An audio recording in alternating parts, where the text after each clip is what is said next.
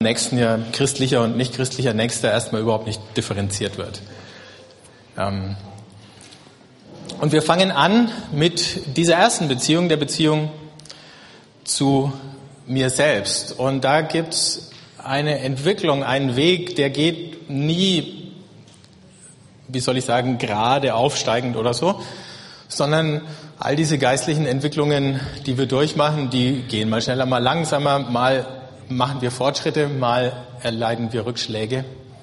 Aber zwischen diesen beiden Polen von Einsamkeit und Stille, da bewegen wir uns und heute fangen wir bei dem Pol der Einsamkeit an. Und ich möchte mit euch aus Psalm 102 ein paar Verse lesen.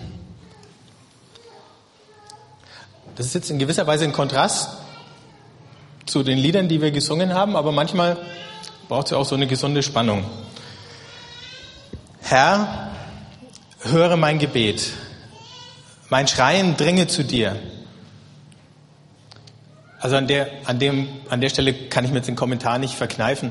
Als der Stefan vorhin ähm, alle angeregt hat, zu Gott zu rufen, da haben alle gemurmelt und gewispert, wenn überhaupt. Außer die Kleinen da hinten, die schaffen es. Die, aber in dem Fall in dem Fall hätte man sich an denen tatsächlich ein Beispiel nehmen dürfen. Der Psalmist hier jedenfalls, der traut sich. Mein Schreien dringe zu dir. Verbirg dein Antlitz nicht vor mir. Wenn ich in Not bin, wende dein Ohr mir zu. Wenn ich dich anrufe, erhöre mich bald. Meine Tage sind wie Rauch geschwunden, meine Glieder wie von Feuer verbrannt, versenkt wie Gras und verdorrt ist mein Herz, so dass ich vergessen habe, mein Brot zu essen. Vor lauter Stöhnen und Schreien bin ich nur noch Haut und Knochen. Ich bin wie eine Dole in der Wüste, wie eine Eule in öden Ruinen. Ich liege wach und klage wie ein einsamer Vogel auf dem Dach. Das hat er jetzt schön poetisch beschrieben. Und doch steckt eine Menge drin davon, was wir zumindest in bestimmten Phasen von unserem Leben auch erfahren oder durchmachen, nämlich der Schrecken der Einsamkeit. Ähm, da ist jemand einsam. Wenn man das genau liest, bekommt man nicht den Eindruck, dass es ein Kranker ist, obwohl natürlich Krankheit auch Einsamkeit nach sich ziehen kann. Ähm, aber der ist krank vor Einsamkeit geworden. Der Appetit ist weg. Ähm, wer mal Liebeskummer gehabt hat, der wird es sofort wissen, dass der Appetit dann weg ist. Aber es gibt natürlich auch noch eine Menge andere Arten von Kummer und Sorgen, die einem wirklich auf den Magen schlagen können. Nur noch Haut und Knochen, sagt er, ist er. Einsamkeit ist nicht immer nur dann eine Sache, mit der wir uns rumschlagen müssen, wenn wir alleine sind, sondern Einsamkeit kann uns mitten unter Menschen befallen. Und wenn es passiert, ist es noch schlimmer, als wenn wir äußerlich alleine wären, weil wir uns manchmal dann selber noch Schuldgefühle obendrein machen, weil wir sagen, du dürftest dich eigentlich einsam fühlen, weil das sind ja all die anderen. Aber Fakt ist, man kann in ein riesen Fußballstadion gehen mit 80.000 Leuten und sich erschreckend einsam fühlen. Oder du könntest äh, zur Eröffnung der Erlangen-Arkaden gegangen sein und dich durch die äh, überfüllten Gänge da gequetscht haben und dich furchtbar einsam gefühlt haben unter all den Leuten. Du kannst in diesen Gottesdienst kommen und dich einsam fühlen. Du kannst dich in der Ehe einsam fühlen. Und in den meisten Ehen ist die Situation irgendwann mal, dass sich mindestens einer einsam fühlt. Manchmal fühlen sich beide einsam. Vor allem, wenn man eine Meinungsverschiedenheit hat, die man nicht auflösen kann über längere Zeit. Dann kann man sich ganz schnell einsam fühlen. Und dann macht die, die räumliche Nähe des anderen die innere Einsamkeit nur noch bitterer. Man kann irgendwo völlig alleine sein und sich überhaupt nicht einsam fühlen. Auch das gibt's. Einsamkeit ist ein innerer Zustand. Der ist nur bedingt erklärbar durch äußere Situationen. Vor ein paar Jahren hat mir mal jemand geschrieben, vielleicht sollten wir mal über deine Einsamkeit reden. Und ich habe total abgeblockt und habe gesagt, wieso? Ich bin doch nicht einsam. Ich verstehe mich mit meiner Frau gut. Ich habe eine Familie. Ich habe überhaupt keine Zeit, einsam zu sein, weil ich ständig dabei bin, irgendwas zu machen. Ähm, ich kriege jeden Tag so und so viele E-Mails und Anrufe. Ich bin doch nicht einsam. Es hat dann ein paar Monate gedauert, bis mir so langsam gedämmert ist, dass ich viel einsamer war, als ich mir vorgestellt hatte.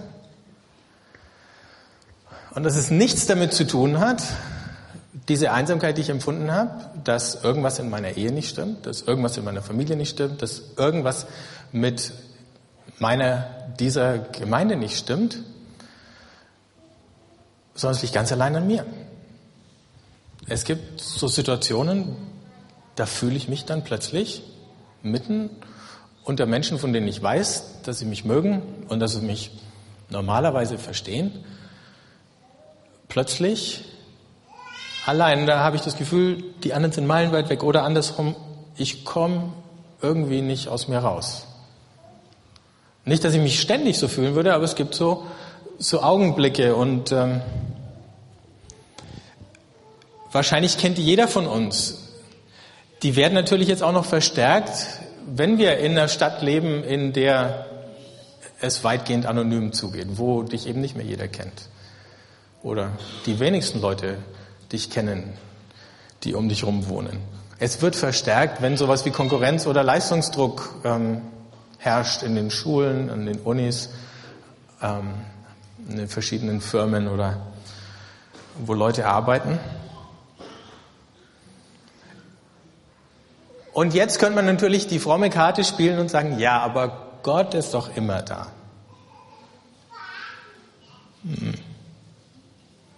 Ja, aber manchmal verschärft auch das noch unsere Einsamkeit. Weil wir wissen, irgendwie theoretisch ist Gott da. Natürlich ist er immer da, ist überall und so. Also auf der Ebene ja. Und trotzdem merke ich nichts davon. Es fühlt sich an, als wäre er meilenweit weg. Das Interessante ist, wenn man ins Alte Testament äh, schaut, dann ist da öfter, glaube ich, als von Gottes Gegenwart die Rede von seinem Antlitz. Das hatten wir hier in dem Psalm. Verbirg dein Antlitz nicht vor mir. Wenn ich in Not bin, wende dein Ohr mir zu. Wenn ich dich anrufe, erhöre mich bald. Oder in der Luther-Übersetzung heißt dann sein Angesicht. Ähm, dass Gott immer da ist, steht in der Bibel nie in Frage. Gott ist uns räumlich gesehen näher als wir uns selber. Ähm, wenn Gott erscheint, dann erscheint er praktisch wie aus der Luft, die uns umgibt. Die Engel im Alten Testament, die erscheinen nicht von ganz weit oben oder so, sondern die, die scheinen irgendwie aus der Erde zu kommen oder ne, sind ganz nah da in dem Moment. Gott ist räumlich nie weit entfernt. Aber wenn man das mal genau verfolgt mit dem Angesicht oder dem Antlitz, dann wird es spannend. Gott kann sein Antlitz abwenden. Und dann ist es genau wie so ein Ehepartner, der neben dir im Bett liegt und dir den Rücken zudreht, so ungefähr. Ähm, da kannst du dich einsamer fühlen in so einem Moment, als wenn der gar nicht da wäre. Ne? Wenn sich jemand von dir abwendet. Dieses Antlitz Gottes kann sich auch gegen jemand richten und dann wird es ziemlich gefährlich für den. Ähm, in dem aaronitischen Segen ist davon die Rede, wie Gott sein Angesicht über dir leuchten lässt und auf dich erhebt, dann hat es was Positives. Ähm, das heißt, Gottes Gegenwart ist nie einfach irgendwie so, so physikalisch, stofflich neutral oder so, ähm, sondern das ist eine Beziehung und die hat immer eine bestimmte Färbung, eine bestimmte Note, aber es gibt eben auch diese Situation, und die haben wir hier, wo jemand sagt, natürlich ist Gott da, aber er will jetzt nicht hören und er reagiert nicht auf mich. Und das kennen wir aus unseren menschlichen Beziehungen es ist schlimmer. Wir fühlen uns abgeschnitten, wir fühlen uns isoliert. Es ist jetzt nur eine Erfahrung, die äh, schlechte Christen machen, sündige, böse Menschen oder so. Nein, ich weiß nicht, wer von euch das äh, verfolgt hat. Es ist, ich weiß nicht, ob es auf Deutsch schon rausgekommen ist, vor ein äh, paar Wochen ein Buch erschienen über Mutter Teresa mit Aufzeichnungen aus äh, Briefen und über 50 Jahre. Und da steht unter anderem Folgendes. Für mich sind die Stille und Leere so groß, dass ich umherschaue und nichts sehe, dass ich lausche und nichts höre. Meine Zunge bewegt sich, wenn ich bete, aber sie sagt nichts. Hat Mutter Teresa 1979 an einen von ihren geistlichen Begleitern oder Seelsorgern geschrieben. Wenn man es noch genauer verfolgt, waren es fast 50 Jahre, wenn ich es richtig verstanden habe, dass die Mutter Teresa ihr Verhältnis zu Gott so beschrieben hat. 50 Jahre. Viele von uns kriegen schon die Krise, wenn das mal fünf Tage so ist. Das kommt natürlich daher, dass wir aus einer Tradition kommen, wo immer die Nähe und die Intimität und die Fülle und die Gegenwart Gottes betont worden ist und ähm, man manchmal vergisst zu erwähnen, dass es das andere eben auch gibt. Diese Dunkelheit, diese Einsamkeit, dieses sich leer und äh, verlassen fühlen. Das Großartige an der Mutter Teresa ist, dass sie darüber nicht irre geworden ist an Gott und das Handtuch geworfen hat und ihm den Rücken gekehrt oder ihn bitter angeklagt hätte. Ähm, wahrscheinlich hat es ein intensives Ringen gegeben und wenn man die Zeit hätte, das nochmal zu verfolgen, die Gespräche, die sie mit ihren Seelsorgern hatte, dann haben sie versucht, das zu verstehen, warum das so ist. Und ganz tiefe Gespräche darüber geführt. Ähm, was noch interessant ist, ist, als die Mutter Teresa gestorben ist, ist in dem Haus, in dem sie da lag, das ist ja zehn Jahre jetzt her, der Strom ausgefallen. Das heißt, sie ist tatsächlich auch in dieser Dunkelheit gestorben, von der sie so oft geredet hat. Das darf man sicher nicht als Zeichen nehmen, dass Gott sich von ihr abgewandt hätte. Im Gegenteil, im Lauf der Zeiten, im Lauf dieser Gespräche hat die Mutter Teresa das verstanden, positiv zu sehen. Und hat gesagt, sie leidet unter dieser Einsamkeit oder unter dieser Dunkelheit, aber sie hat das Gefühl, dass sie in diesem Leiden ähm, Anteil hat an den Leiden Christi, der auch Einsamkeit und Dunkelheit ertragen und erdulden musste das ist geistlich natürlich schon ein Riesenschritt, wenn jemand sowas schafft und wenn jemand das dann akzeptiert. Äh, so weit war unser Psalmist noch nicht.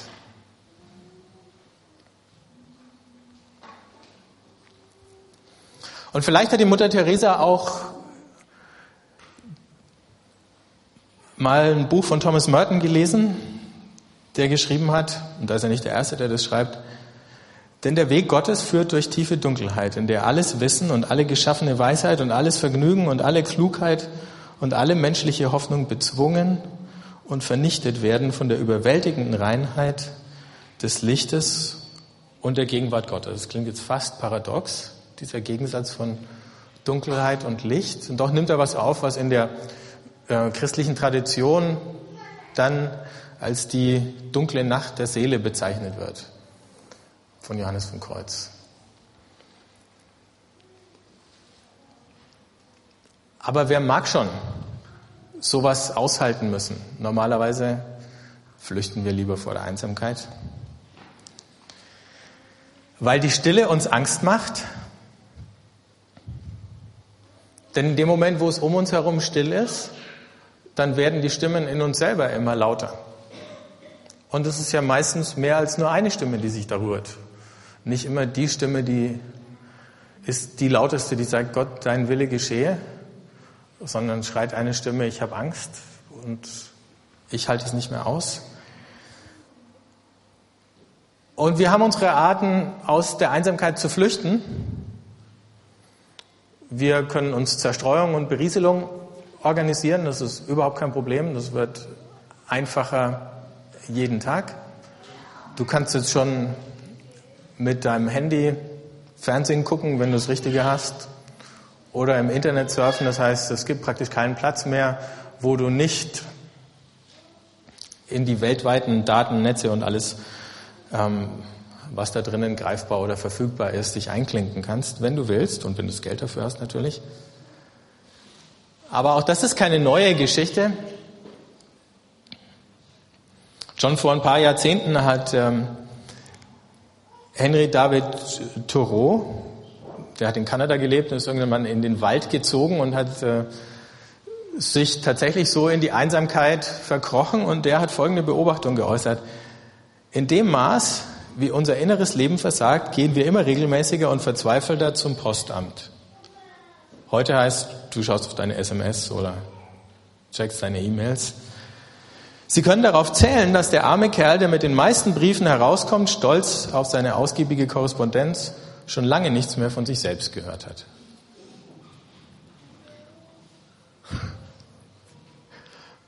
Ähm, wir brauchen die anderen, dass sie unsere Einsamkeit aufheben, dass sie uns ständig sagen, dass wir irgendwie wichtig sind in dieser Welt, weil wir nichts in uns haben, was uns noch sagt, was unser Platz, was unser Sinn, was unsere Rolle, was unsere Aufgabe ist. Und je weniger wir das noch hören von uns selber, desto mehr müssen wir es von anderen hören.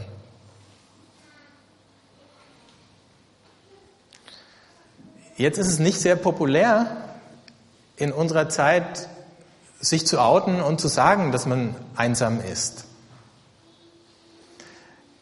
Weil Beziehungen ja auch nach Marktmechanismen funktionieren.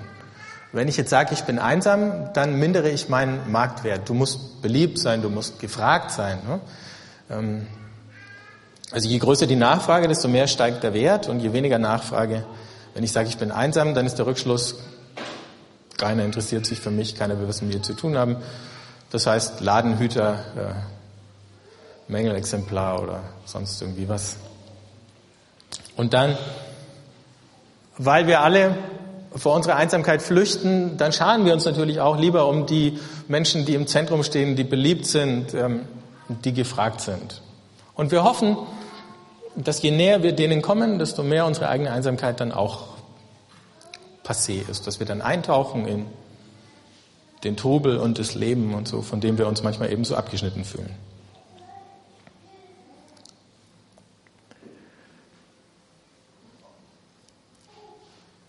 Aber die Aufgabe ist, unsere Einsamkeit anzunehmen. Einsamkeit ist weder ein Makel, noch ist sie einfach nur ein Denkfehler. Ne? Also man könnte dahergehen und sagen, denk positiv, ähm, du bist ja gar nicht einsam. So ähnlich wie ich habe mal vom Walter Trobisch vor Ewigkeiten so einen Witz über wie Männer ticken gelesen von einem Mann, der immer Minderwertigkeitskomplexe hatte und seine Frau hat ihn dann irgendwann zum Psychiater geschickt. Dann kam er vom Psychiater wieder und war bester Dinge und die Frau war begeistert nach einer Sitzung, schneller Erfolg, hat gefragt, was war los? Was hat der Psychiater zu dir gesagt? Ja, sagt der Mann. Der Psychiater hat gesagt, ich habe gar keine Komplexe. Ich bin minderwertig.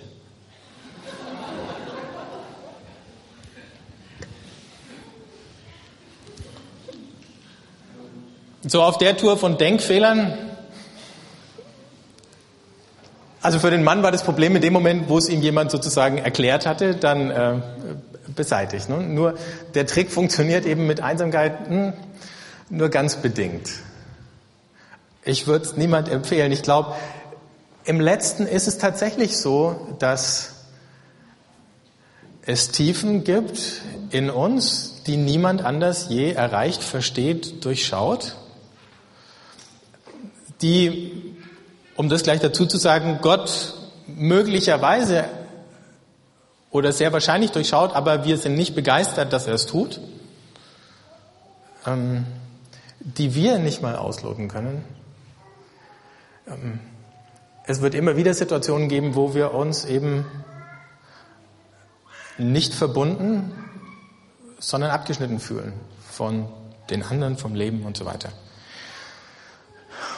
Und andere können, so sehr wir uns das wünschen, uns nicht retten vor unserer Einsamkeit.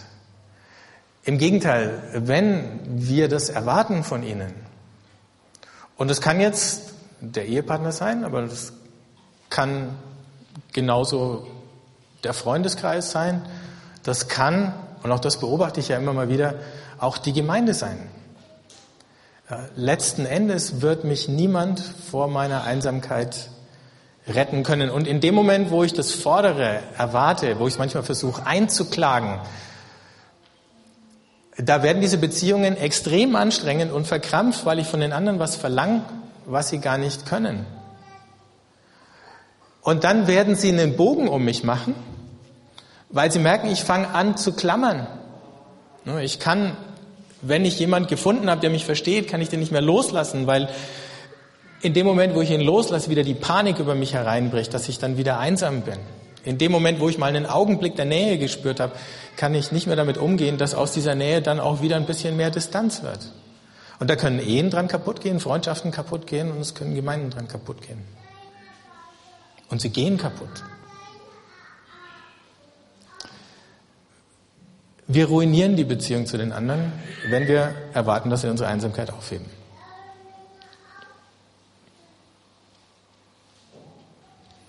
Was ist dann der Weg? Diese Einsamkeit ist nicht nur negativ, sie ist nicht nur was, was uns auffrisst, sie ist nicht nur was, was uns zerstört.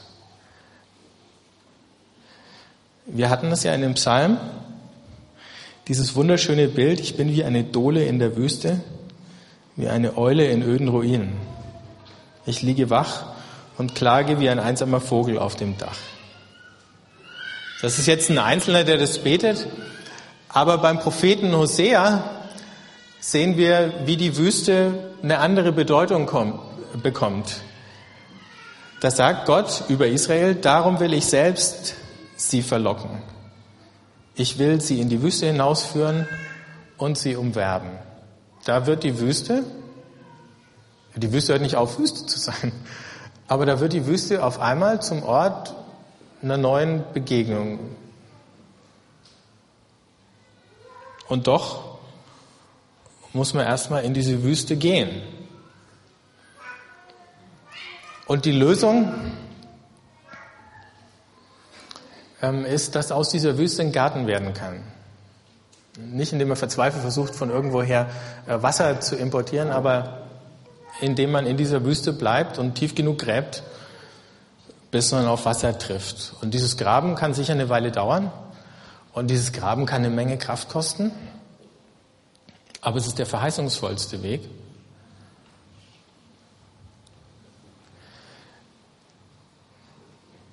Vor ein bisschen mehr als 100 Jahren ähm, hat der Dichter Rainer Maria Rilke einen Brief an einen anderen jungen Dichter geschrieben. Und da hat er eine ähnliche Thematik aufgegriffen und ich fand diese Stelle so schön, dass ich gedacht habe, ich lese euch vor, weil sie ein bisschen uns einen Tipp gibt, wie wir mit solchen Situationen von Einsamkeit umgehen können. Er schreibt hier, Sie sind so jung, so vor allem Anfang. Und ich möchte Sie, so gut ich es kann, bitten, lieber Herr, Geduld zu haben, gegen alles Ungelöste in Ihrem Herzen und zu versuchen, die Fragen selbst lieb zu haben, wie verschlossene Stuben und wie Bücher, die in einer sehr fremden Sprache geschrieben sind. Forschen Sie jetzt nicht nach den Antworten, die Ihnen nicht gegeben werden können, weil Sie sie nicht leben könnten. Und es handelt sich darum, alles zu leben. Leben Sie jetzt die Fragen. Vielleicht leben Sie dann allmählich, ohne es zu merken, eines fernen Tages in die Antwort hinein.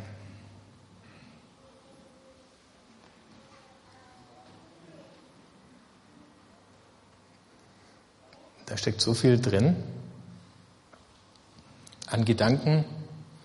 Jetzt fragt vielleicht der eine oder andere, ja, Rilke, aber wo steht sowas in der Bibel? Hiob wäre so eine Geschichte. Wir sehen Hiob endlos lang diskutieren mit seinen Freunden. Bis dahin lebt er seine Fragen und fordert Antworten, die ihm die anderen nicht geben können. Und er merkt es irgendwann. Und die Ausleger streiten sich immer noch, ob Gott ihm überhaupt im Verlauf von diesem langen, langen Buch eine Antwort gibt oder ob sich das nicht irgendwann löst im Hiob selber, so dass er am Ende sagt, jetzt hat mein Auge dich gesehen. Und dann wissen wir, dann äh, knickt diese Geschichte und dann schwuppdiwuppdiwupp wird alles wieder gut. Äh. Aber dieser quälend lange Prozess, bis der Hiob an diesen Punkt kommt, der ist, glaube ich, ganz ähnlich wie das, was der Ricke diesem jungen Dichter hier nahelegt und sagt, äh, manche Antworten, die können dir noch nicht gegeben werden. Du bist noch nicht an dem Punkt, wo du, wo du die überhaupt verstehen oder erfassen könntest. Ne? Manchmal muss man den Weg gehen. Der Mutter Teresa sind viele Antworten nicht gegeben worden oder dann nach Jahren oder Jahrzehnten und nach einem langen Ringen. Man muss sich jetzt nicht künstlich da als Einsamer oder Leidender stilisieren, aber einfach diese Situationen, wo wir uns selbst mit unserer Einsamkeit ähm, konfrontiert sehen, annehmen und sagen, okay. Und dann vielleicht mal drüber nachdenken und sagen, was sind denn eigentlich meine Fragen, die ich lebe oder die ich leben müsste? Was sind eigentlich die Fragen meines Lebens? Und auch das passiert ja manchmal in dieser äußeren Betriebsamkeit, solange wir flüchten vor unserer Einsamkeit, gar nicht, dass wir überhaupt so zur Ruhe kommen und zur Besinnung kommen, dass wir sagen könnten, was die Fragen eigentlich sind. Vielleicht ist heute eine Möglichkeit, dem ein bisschen auf die Spur zu kommen.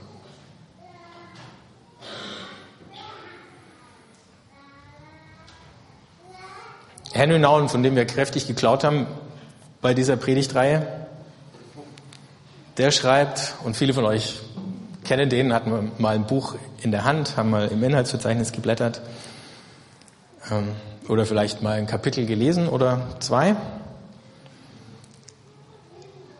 Der schreibt darüber, wie diese Wüste sich allmählich in den Garten verwandeln kann und sagt, die Bewegung von der Einsamkeit zur Stille.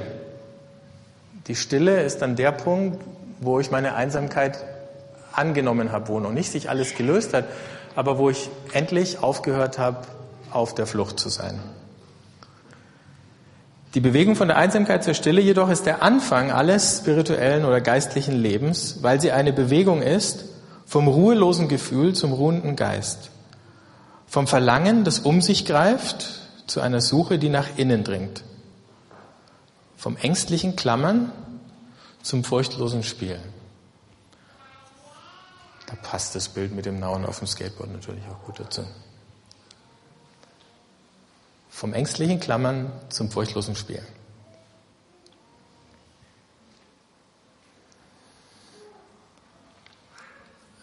Wenn ihr euch hier im Raum umschaut, dann werdet ihr ein paar Dinge entdecken, die wir hier aufgebaut haben. Und die haben alle mit diesem Thema Einsamkeit zu tun. Wir es gibt ja ein paar Bilder, ein paar von denen hatten wir schon. Zum Beispiel da hinten, jetzt müssen wir mal den schönen Pointer ausprobieren, da seht ihr ein Bild von der Wüste. Einsamkeit kann sein wie eine Wüste. Ähm, hinten in der Ecke, da haben wir ein Nachttischchen aus der Klinik entwendet. Aber Zeiten der Krankheit können, müssen nicht, können aber Zeiten intensiver Einsamkeit sein oder Einsamkeit kann erlebt werden wie Krankheit. Das hatten wir gerade in dem Psalm. Dann hier seht ihr ein Gitter und Bilder, die sich um Gefängnis und Gefangenschaft reden. Einsamkeit kann wie ein Gefängnis sein. Ich sitze hier drin und komme nicht raus. Hier vorne haben wir unseren Gebetsteppich und der ist umgeben von blauen Tüchern. Das ist symbolisiert Wasser und das ist unsere Insel. Ähm, Einsamkeit kann auch bedeuten, ich fühle mich eben wie auf einer einsamen Insel. Und vielleicht ist die Einsamkeit auch noch schlimmer, wenn man zu zweit auf der Insel ist, je nachdem, mit wem man da landet. Und schließlich Dunkelheit, äh, das haben wir hier in diesem schwarzen äh, Kabuff. Oder so. Und wir werden jetzt einfach ein bisschen Musik von der CD einspielen und ihr könnt da sitzen bleiben, wo ihr sitzt, oder ihr könnt rumgehen und mal hier und mal da Pause machen, mal einen von den Versen oder Sprüchen lesen, mal ein bisschen Sand. Wir haben bei der Wüste drüben Sand auf so einem Teller, den könnt ihr mal durch eure Finger rinnen lassen. Ähm, wie einem manches vielleicht auch zerrinnt. Und einfach mal eine Weile drüber nachdenken.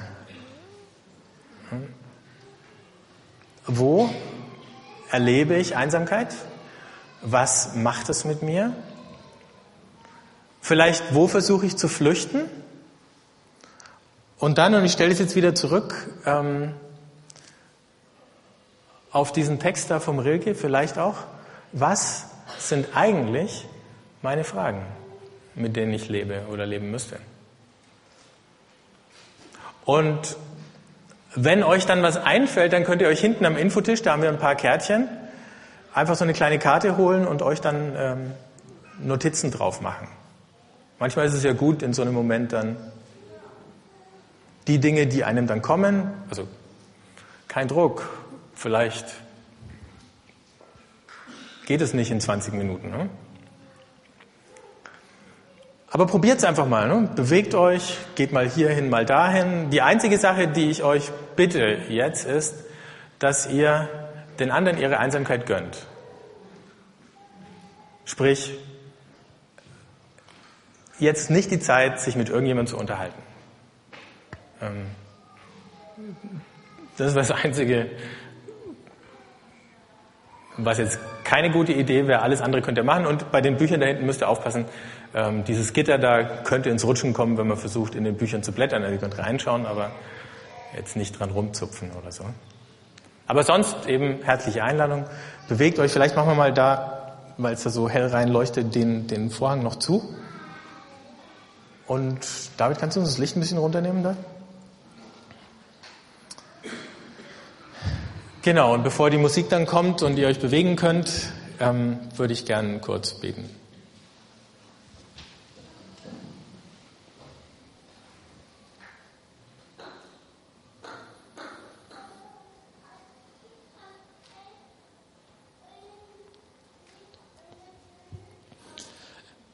Vater im Himmel, manchmal macht uns unsere eigene Einsamkeit solche Angst,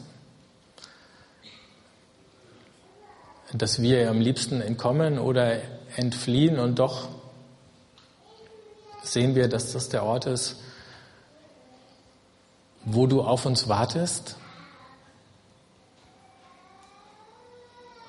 Und selbst wenn wir dich über eine kürzere oder längere Zeit nicht spüren oder meinen dich nicht zu spüren.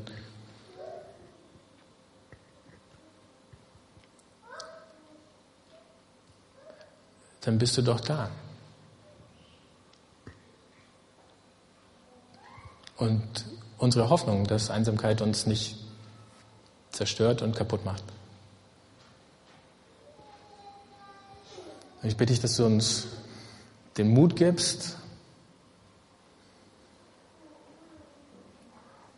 uns unserer eigenen Einsamkeit zu stellen und zu sehen, was aus diesem Wirrwarr von Stimmen dann schließlich unser Herz erreicht, an unser Ohr dringt, dass du uns hilfst, von diesem zerrissenen Aufgeregtsein zu einer Stille zu finden, die dann empfänglich ist. für deine Gegenwart, für uns selber, für andere Menschen. Und ich bitte dich für jeden von uns hier, dass du uns heute einen kleinen Einstieg daran gibst oder dass du uns heute zeigst, was der nächste Schritt ist auf dem Weg, das zu lernen, in dieser Bewegung von der Einsamkeit zur Stille zu finden. Amen.